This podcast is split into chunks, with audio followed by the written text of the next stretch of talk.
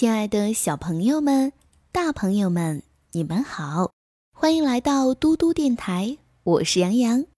今天的睡前故事，我们要讲的是送给爸爸的礼物。焕一边吹着口哨，一边轻快地跳跃着，终于把所有的礼物都买好了。焕决定回家看爸爸。有多久没回家了？一年、两年、三年。焕掰着手指计算，手指有些不够用了。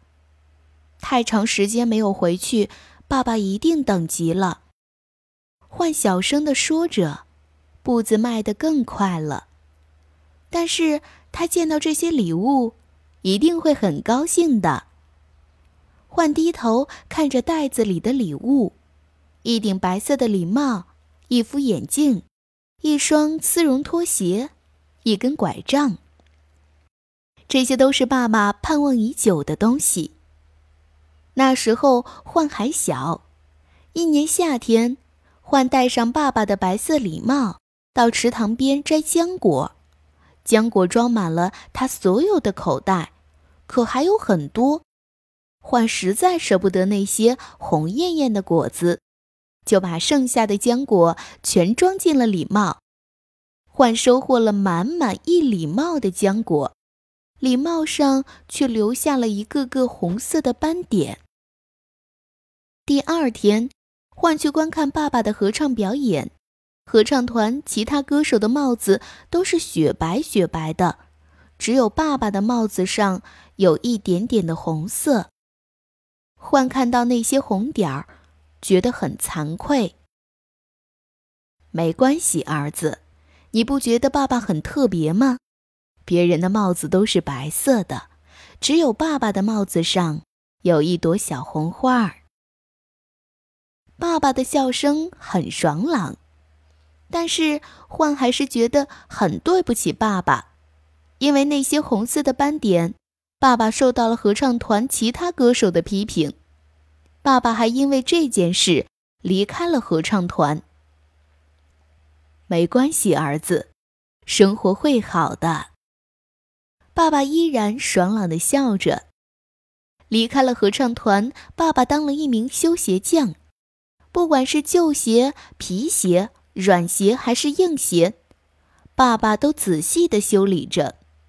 爸爸的眼睛不好，每次修鞋的时候，他会戴上眼镜。幻觉得爸爸戴眼镜的样子很神气，也偷偷戴了起来。幻高兴的手舞足蹈，一不小心摔了一跤，把爸爸的眼睛摔碎了。没有了眼镜，爸爸修鞋的时候总是出错，不是把鞋子的花纹缝错了，就是剪坏了鞋帮子，有几次还扎破了手指。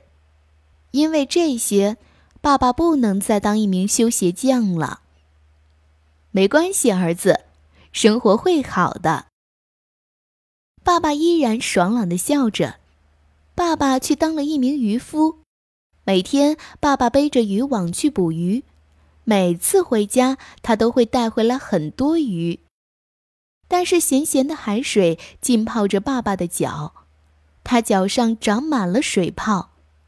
爸爸每走一步都钻心的疼。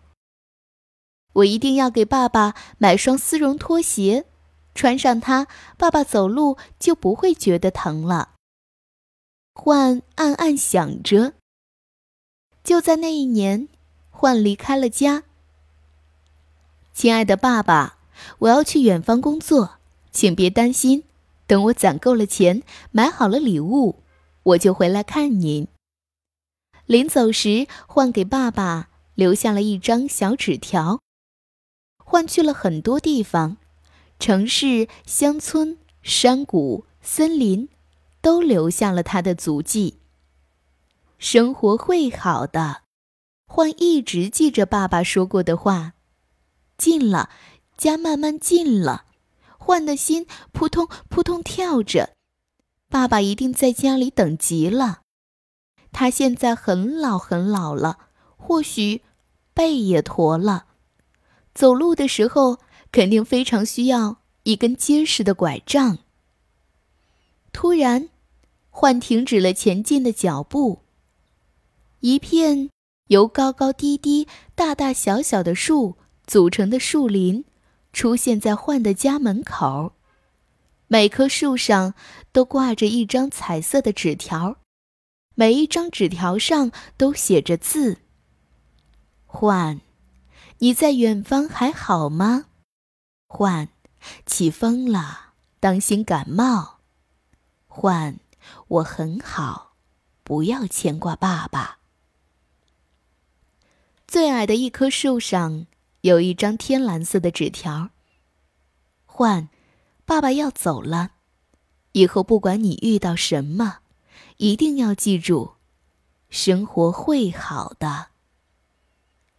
焕的眼睛模糊了，他仿佛看到爸爸在远处笑着向他挥手。焕擦干眼泪，向远处挥了挥手，笑着说。爸爸，您说的对，生活一定会好的。小朋友们，今天的故事就讲到这里啦。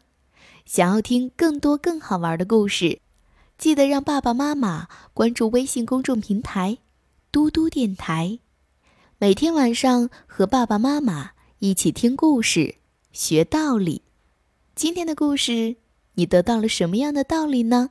可以在下方留言告诉我哟。我是杨洋，我们明天再见啦，晚安。